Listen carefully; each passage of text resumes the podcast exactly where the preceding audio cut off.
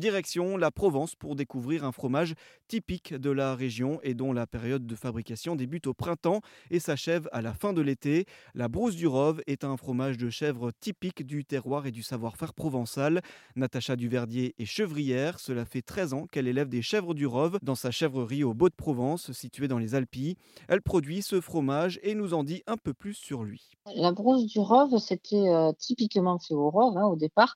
Et c'était euh, parce que la, chèvre du Rove, en fait, c'est une race mixte, hein, vraiment mixte. La, viande a, beaucoup de qualité également.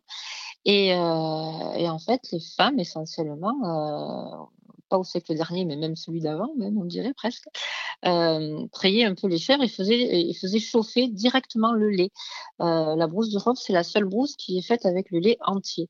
Elle faisait chauffer le lait euh, jusqu'à 85-90 degrés, donc euh, on se prenait un bon coup de chaud. Et ensuite, on, laisse retomber la température d'une dizaine de degrés et on rajoute petit à petit du vinaigre blanc. Il faut avoir un peu l'habitude. Et à un moment donné, ça fait, flocule, ça fait des tout petits flocons, des tout petits, voilà, des tout petits flocons. Et après, on récupère avec euh, une écumoire ces petits flocons qu'on met dans des. C'était la forme traditionnelle. Autrefois, c'était en jonc, puis en zinc. Ce sont des petits cônes. Euh, maintenant, ils sont en plastique. Hein. On n'a pas trouvé, on peut pas ni utiliser le zinc ni, les, cornets en jaune. Donc, c'est du plastique. Ce sont des petits cornets et on met ces petits flocons délicatement dans, les cornets. Et, par contre, après, il faut que ce soit, ce soit maintenu au frais.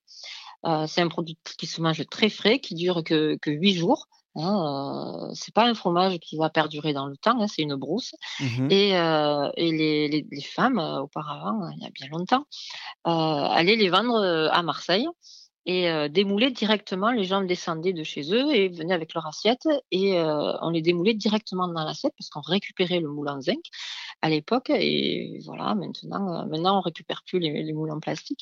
Mais c'est très très frais, c'est très léger on a l'impression de, ouais, de manger un peu de la neige. C'est hum, et puis c'est très long, hein, c'est parfumé quoi. Y a, c'est comme on les sale pas au départ, on peut les manger nature, salés ou sucrés avec euh, du sucre, de la confiture, du miel de lavande, une bonne huile d'olive sur une salade. Enfin, c'est hum, non, non, on dirait qu'on mange de la, on mange des flocons un peu, voilà.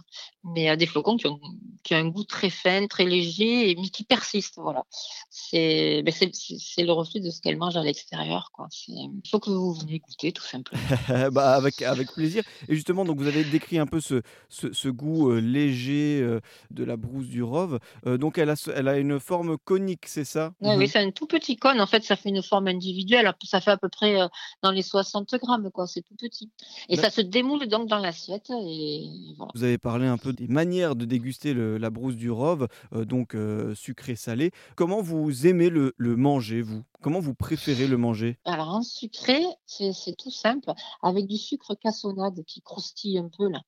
Comme ça, fait, euh, au niveau texture, je trouve c'est génial quoi. Le, côté euh, moelleux de la brousse et, le craquant du sucre, c'est ce qui me plaît le plus euh, en, sucré en ce moment. Et en, salé, alors là, il faut, avoir une huile d'olive, mais une fruitée noire. Qui a vraiment aussi un goût particulier, avec des cébettes et une salade verte. C'est le bonheur. Un savoir-faire qui bénéficie à ce titre d'une AOC, une appellation d'origine contrôlée, mais aussi d'une AOP, une appellation d'origine protégée.